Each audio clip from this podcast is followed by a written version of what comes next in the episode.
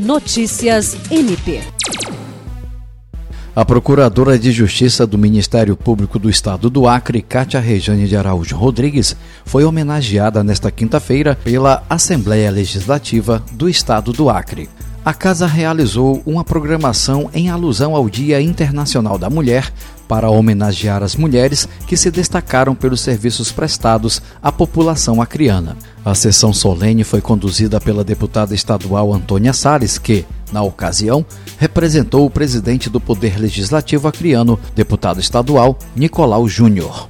A ALEAC frisou que o objetivo do legislativo é expressar seu reconhecimento pela parceria e atuação em defesa do Estado democrático de direito. A procuradora agradeceu a homenagem e a estendeu a todas as mulheres do Ministério Público do Estado do Acre. Jean Oliveira, para a Agência de Notícias do Ministério Público do Estado do Acre.